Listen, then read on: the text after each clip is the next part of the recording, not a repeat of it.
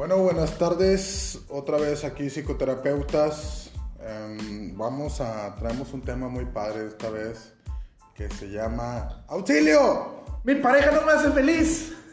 Así que bueno, vamos a empezar. Yo soy Max, psicólogo y Mi nombre es Marco A. Contreras Escobedo, psicólogo. y bueno, vamos a empezar con este tema. Eh, espero el tema pasado les haya gustado.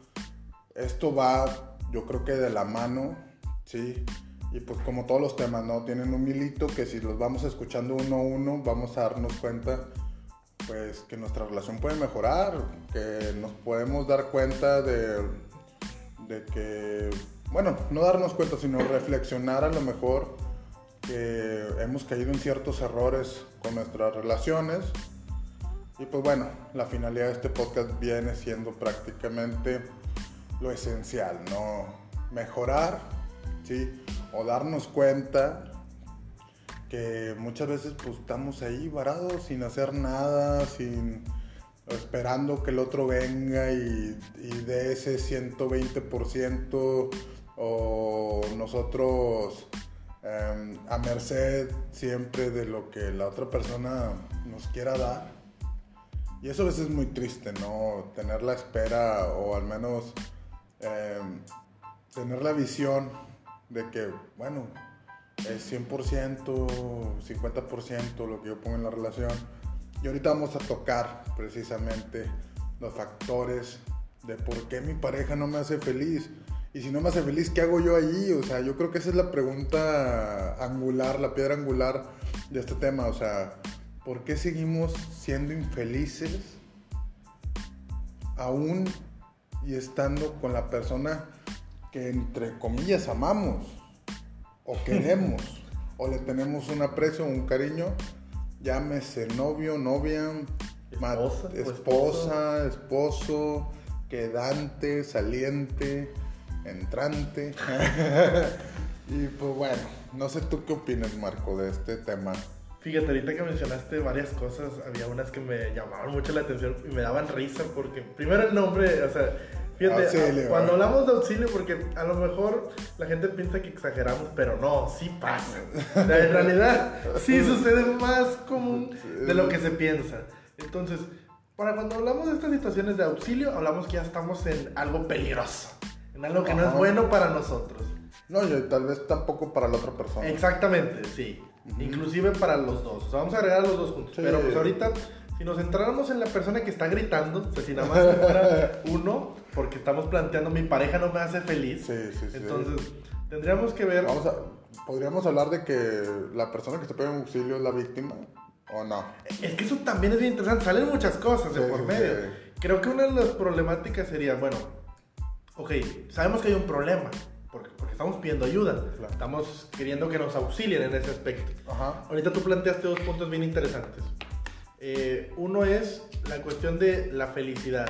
Yo estoy con una persona con la que me siento bien, con la que considero que me gusta, o si ya es una relación más formal, pues que hay una cuestión de amor que se está construyendo, en teoría. La- sí, en teoría, digamos, una perspectiva ideal. En una perspectiva Idealista. idealista. Exactamente. Ajá. Entonces aquí la duda sería, si estamos teniendo un peligro, una situación que buscamos auxilio, tendríamos que ponernos a buscar con una cosa que tú ahorita mencionaste. Esa persona nos tiene que brindar el amor. Esa sería la una, o sea, no- si nuestra pareja no nos da el amor, nadie más nos puede dar el amor. Esa es una duda que me surge a mí, bien eh, interesante en este análisis. La otra es, por ejemplo, que tú bien la planteaste. Si yo estoy con una persona que quiero, Ajá. que amo, que considero que paso los buenos tiempos, ¿por qué ahorita ya no siento ese amor? O sea, ¿por qué ya no me siento querido o querida? O sea, ¿qué pasó? O sea, ¿qué fue lo que sucedió para que yo me diera cuenta de esto? ¿O ya pasaba antes y yo no me estaba dando cuenta? Porque también puede llegar a Sí, suceder eso. O sí sea, ¿cómo. ¿cómo se conocieron estas personas? O sea, ¿cómo, ¿qué sería el amor? O sea, surgen muchas dudas ¿ve? dentro de este tema que están, digamos, está muy interesante. Y ahorita, ay, se me fue, me preguntaste algo también. Sí. Em, ¿Tú qué opinas sobre.? Ah, que la víctima, ya me acordé. Sí. Que si se podría considerar una víctima o no. Creo que es bien interesante ese punto también, porque si nos quedamos como víctimas, creo que también dejamos de ver lo que nosotros hacemos. Porque Eso solo sí. nos estamos posicionando en alguien dañado. En alguien que les... Y la pregunta del tema es bien circunstancial porque estamos planteando que somos víctimas, porque estamos buscando auxilio, en efecto. Exactamente. O sea, no somos, no estamos en un punto medio, no. Hemos sido dañados. Hemos sido... Ahí, fíjate, ahí sale una palabra también interesante, que algunos podrán plantear. He sido engañado. No me cumplieron lo que yo quería. O lo que yo esperaba. O lo que yo esperaba. Él me mintió. O sea, surgen un chorro de cosas, bastantes situaciones, frases que nos llaman la atención porque la persona, si te das cuenta en todas esas frases, culpa al otro. Sí. Él es el culpable de todo mi malestar, de todo mi problema. ¿Y ¿Dónde queda la responsabilidad, no? Exactamente. ¿Dónde ¿qué queda hago- uno? ¿Qué hago yo ahí en esa relación que pues me está haciendo infeliz? Entonces yo, o sea, entonces yo me pondría a plantear ah, conforme lo que tú dices y comparto también. El, el amor entonces será un móvil para ser feliz. O sea, puede haber un amor infeliz. Sí, o sea, podría... em, yo creo, sí, desde mi punto de vista, em, que si uno busca una pareja es porque está buscando una, el amor que uno em, siente que podría depositar en la otra persona o que le depositen también a uno como un recipiente. Y otra, la felicidad. Porque yo no creo, sí, ah, y vamos a esclarecer esto, yo no creo que uno busque una pareja para ser infeliz. Eso, bueno, tendríamos que hablar de una... Tendríamos que visualizar algunas de qué tan neurótico eres, ¿no? De qué tan neurótico eres y... Pero la cuestión idealista y moralista, Podría- Fíjate, no, perdón que interrumpa. Es- eso que tú estás mencionando, nada más para poder plantearlo en otro sentido. Ajá. Podríamos decir que a lo mejor las parejas no buscan la infelicidad conscientemente. bueno, sí, puede ser sabotaje. Porque ¿no? podría ser otra cuestión inconsciente, exactamente.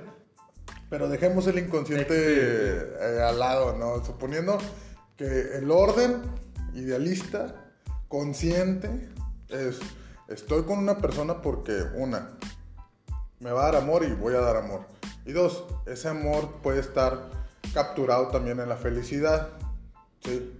Ahora, ¿qué sucede cuando ese amor, porque muchas veces sucede, y yo creo que la mayoría de las veces, llega siendo perfección, muy bonito, sientes mariposas en el estómago, te sientes enamorado, enamorada, le llevas flores, le escribes cartas, le cantas, le poesía, bla, bla, bla, bla, bla, bla. Hasta ¿no? el mundo cambia de sentido, ¿eh? Sí, sí, sí, sí, te vuelves ciego ante la otra persona y ciega también ante la otra persona.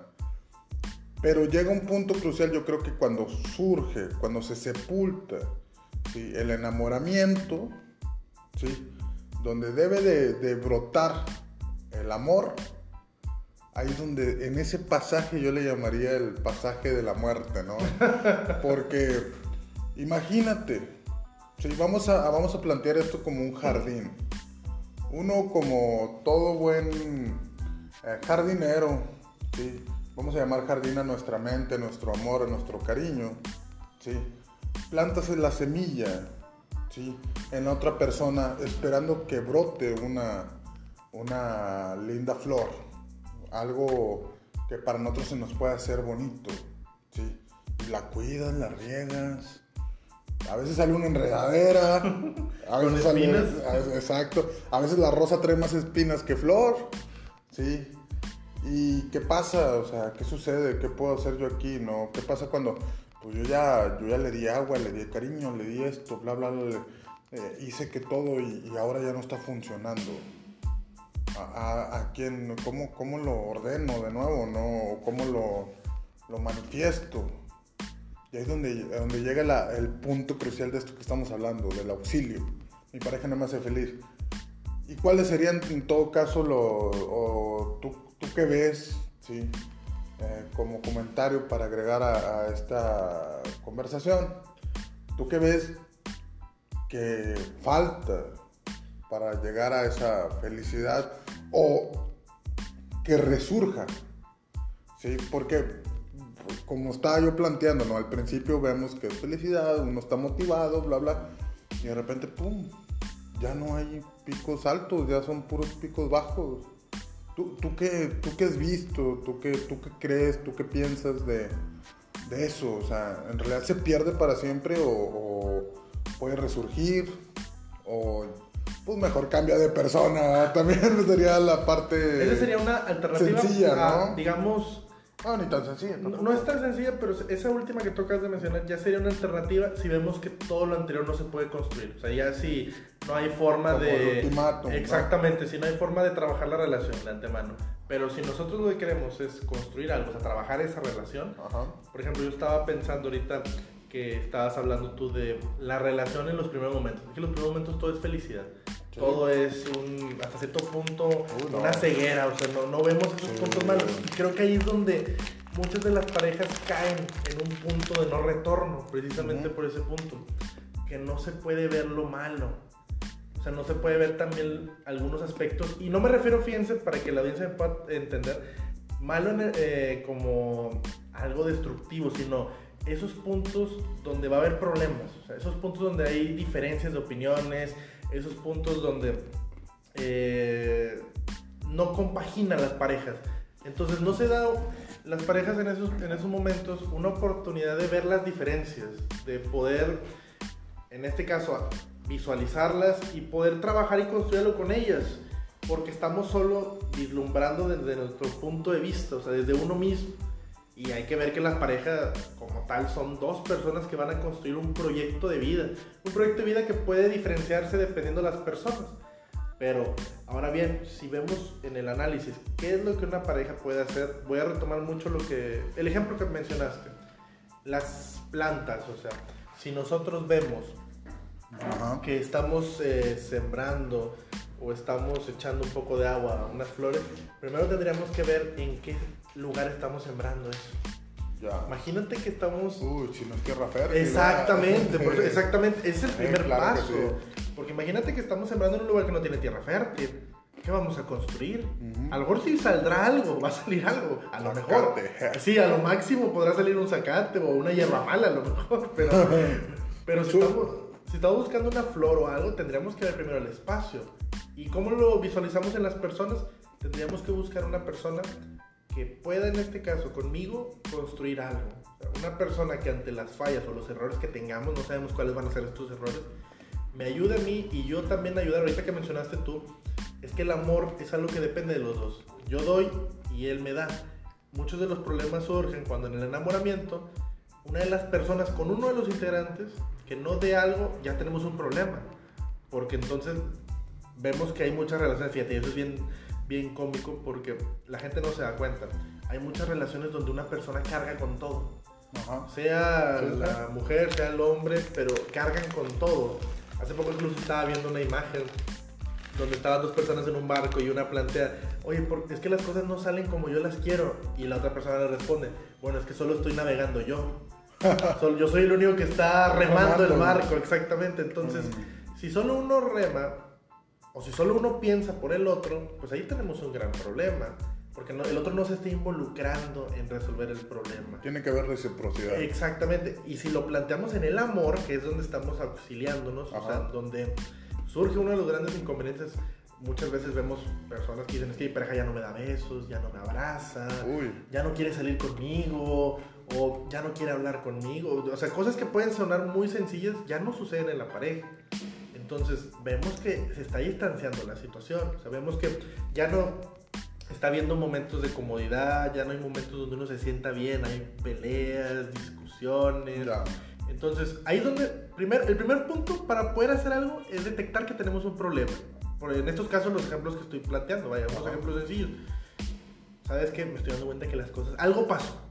O sea, tendremos que analizar qué pasó, pero así de simple, me estoy dando cuenta que ya las cosas no están bien. O sea, mi pareja ya no tiene la misma comunicación conmigo, yo tampoco ya no me acerco a ella como antes. No, fíjate, no hay intimidad sexual porque para la audiencia, créanme que también la intimidad es, es Sí, algo muy es un abono, importante. ¿no? Es, es muy importante en la Eh, pareja. no, no, no lo podemos dejar fuera. Ay, porque, no. o sea, una- Seríamos, no sé, santurrones, ¿no? Sí, si dijéramos exactamente, que eso no se. Claro que se necesita. es muy importante, sí. Como diría una canción, sí. Para cosechar el amor ocupas el respeto, la honestidad y un colchón. Es que es muy importante. Sé, sé que será muy cómico y, y mucha gente le dará risa, pero es muy importante, o sea, porque eso es una forma también de fortalecer el vínculo. O sea, Sí, sí, sí. o sea, porque Estás no- compartiendo una... ex- digo, no toda la intimidad es sexo, Exactamente, es que no todo es sexo. Y fíjate, iba a pero decir. hay intimidad. Exactamente, y fíjate que voy a decir un comentario con lo que ahorita mencionaste, unos tres puntos interesantes. ¿Qué pasa si nada más hay intimidad y no hay lo otro? También hay problemas. O sea, Ah, no, claro. no todo debe basarse en una sola cosa. Debe haber un equilibrio para todo, o Sí, o- ok, yo comparto esa idea del equilibrio, pero también muchas veces es muy difícil de llegar a ese equilibrio. Y no está mal, porque eso nos ayuda a movilizarnos, ¿sí? A lo mejor malabarear, ¿sí? Entre lo que tú estás diciendo, ¿no? De la intimidad, del amor, la comunicación, el respeto, la honestidad, bla, bla, bla, bla. Pero cuando falta uno, te desbalanceas y se te cae todo. Pero ahora bien, eso está bien para lo que acabas de mencionar. Se puede caer uno. La cuestión es cómo lo vamos a resolver. Porque muchas veces las parejas no encuentran solución. Es, hay un problema y lo primero que hacemos, sea la, les digo, cualquiera de los dos integrantes, lo primero que hacen es culpar al otro. En vez de buscar una solución en conjunto. Sí. Que eso es lo que planteamos en un inicio. O sea, una pareja es de dos. Entonces, si tenemos un problema o algo surge, tenemos que solucionar a los dos, no solo uno. y eso es lo que, te lo juro, a las parejas se les complica mucho ver eso. Que si hay un problema, yo también formo parte de eso. No solo mi pareja es la Sí, que no, tiene la culpa. o, o lo que pasa en las terapias de pareja, ¿no? Sí, sí, O sea, que exactamente. llevan al otro, a la otra fuerza porque quieren salvar, eh, pues ya, llegaron con el psicólogo, la psicóloga como última instancia y muchas veces se molestan porque les decimos que pues lo mejor es retirarse, ¿no? En los mejores términos. Y muy apenas vienen, ¿eh? Déjame decírtelo. Ya vienen vuelven. porque la cosa está, pero Sí. ya horrible. O sea, Y ya- muchas veces no vuelven. Sí, ya veces no porque enfrentarse, muchas veces el que lleva a la terapia a la otra persona, ¿sí?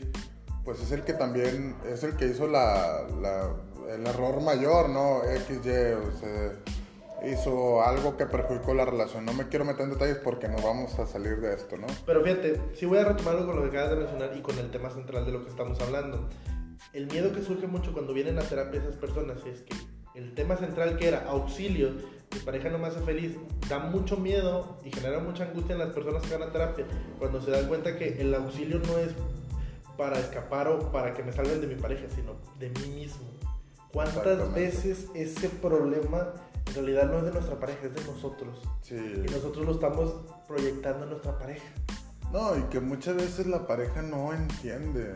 O sea, Ni sabe, a veces ni y sabe, y sabe. de repente las cosas ya están mal, vamos a terminar y, ah, espérate, o sea, ¿cómo está eso? O sea, ¿en qué momento? No, es que tú nunca, bla, bla, o X, Y, no, es que tú me hiciste una mala cara en el año 1900 y cacho, o sea, eh, por la falta de comunicación.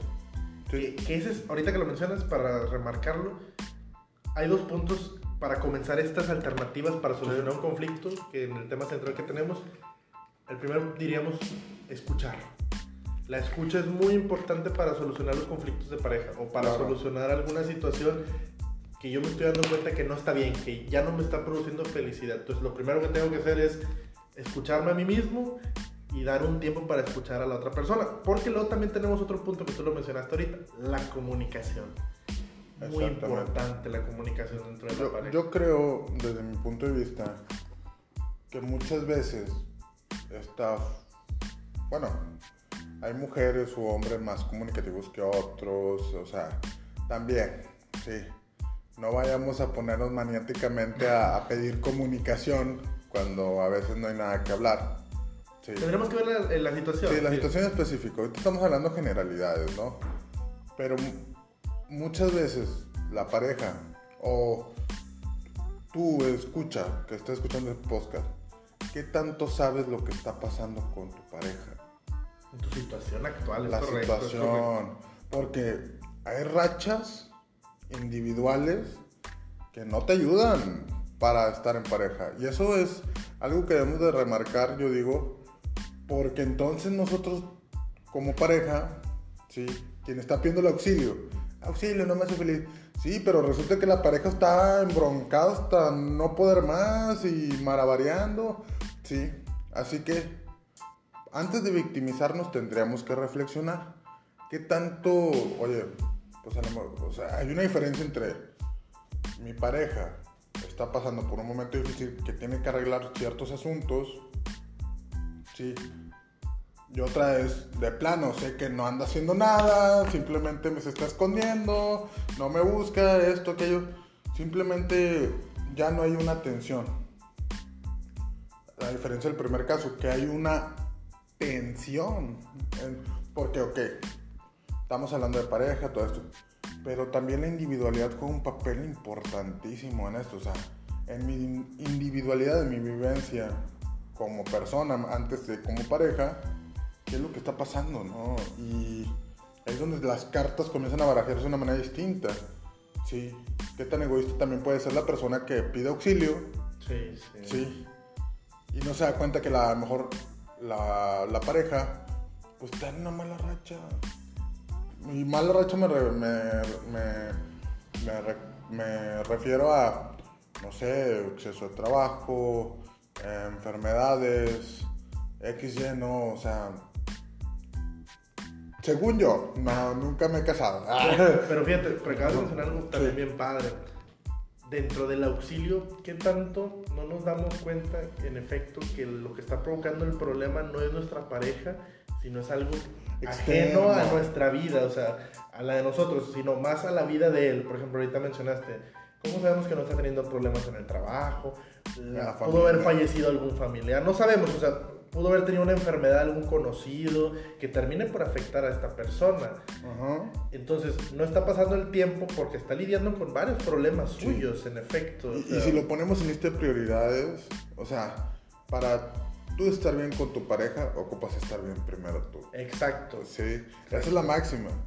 Eso- Ok. eso es la- es otra de las herramientas que tenemos que plantear. Sí. Uno tiene que estar bien consigo mismo. Sí, y ok, es válido pedir auxilio, no me está haciendo feliz. Sí, y ok, hay puntos de tolerancia y de comprensión. Pero también se invita a reflexionar de qué tanto hay, ¿no? O sea, una cosa es que se hayan perdido las atenciones y otra cosa es que se esté priorizando otras situaciones. Sí, que es otro, Sí, otro planteamiento bien sí, distinto. cambia ¿no? la situación Ah, totalmente, sí, sí. De que, ah, entonces, eh, quien está pidiendo auxilio, pues, no sé qué está haciendo, o sea, En efecto. o, o sea, ponle, a lo mejor la otra persona es un patán, una matán. que, que ahí podríamos cambiar incluso el término de la pregunta, de la, digamos, del auxilio. Auxilio, mi pareja no me da felicidad, podríamos plantearlo, auxilio, ¿cómo me deshago de mi pareja que no me da felicidad? en determinadas situaciones, Sí, particularmente. eso es muy narcisista, ¿eh? Es un bien narcisístico como que, ah, bueno, si ya no me das algo, entonces ya no quiero nada. Y entonces no era amor, Era otra cosa, efecto. era otra cosa, era un beneficio, era qué.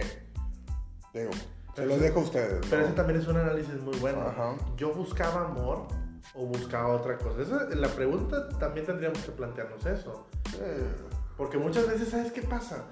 que, que se piensa que si la otra pareja no da, y me refiero, fíjate, porque normalmente, no digo que en todas las parejas suceda, pero sí en una gran cantidad, sí. el dinero. Juega un El papel dinero, muy importante también. en muchas relaciones, cuando en realidad sí es algo que se juega dentro de esta relación, pero no lo es todo, como ahorita lo estamos planteando, no es un todo. Entonces, vemos relaciones donde, fíjate, se juegan papeles bien particulares con el dinero. Si tú le das dinero a alguien más que a mí, no me quieres. O quieres más a esa persona más que a mí. Entonces aquí caemos en un- una problemática de por medio. Porque entonces, ¿qué estamos buscando? ¿O qué representa el dinero? ¿El dinero sí es el amor, por ejemplo? Yo creo que no es el amor, vuelvo a lo mismo, no, o volvemos a lo mismo, lo que tú mencionabas, es como el sexo, sí. No lo podemos quitar de la ecuación No porque quitar. no vamos a tener un resultado, va a seguir estando en la incógnita. Pero sí es, por ejemplo, muchas veces, una de las dos, de las dos personas, sí, va a tener un poder adquisitivo muchas veces mayor que el otro. Muchas veces parejea, yo no digo que no. Yo creo que los que parejean, sí, pues vamos a quitar a esos, ¿no? Para, para poder seguir con este análisis, sí. Porque en ese sentido, pues puede que ya no, no haya tanto problema, ¿no? Se da más en las diferencias. Sí, pero vamos a hablar de diferencias que ella o él eh, tenga un poder adquisitivo un poquito más, un poder monetario, trabaje más, XY, gane más, sí. Oye, ¿el que gana más retiene? ¿O el que gana menos espera que el otro le dé? O, cómo está eso, no? O sea, yo creo que, em, por ejemplo, muchas veces suceden las parejas que se enojan y ya, no te va, tú paga tus cosas, esto, y sabe que es la manera de fregarla o de fregarlo, ¿sí? Y, y, quiera que no, o sea, es algo de que, ah, sincero, pues no, no puedo, o, siendo sincero, no, no hay un equilibrio en ese sentido, ¿no? Y se busca, se busca y ya no hay felicidad. Y se comienzan a corromper las otras cosas también, ¿no? Daña todo lo demás. Sí, daña todo lo demás, porque estás con alguien para compartir cosas también. Y entre ellas el dinero, el sexo, eh, la felicidad, el amor. Pero sí es cierto lo que tú dices, el dinero sí es una... tiene que ser parte de la ecuación, ¿sí? Decir, oye, ¿sabes qué?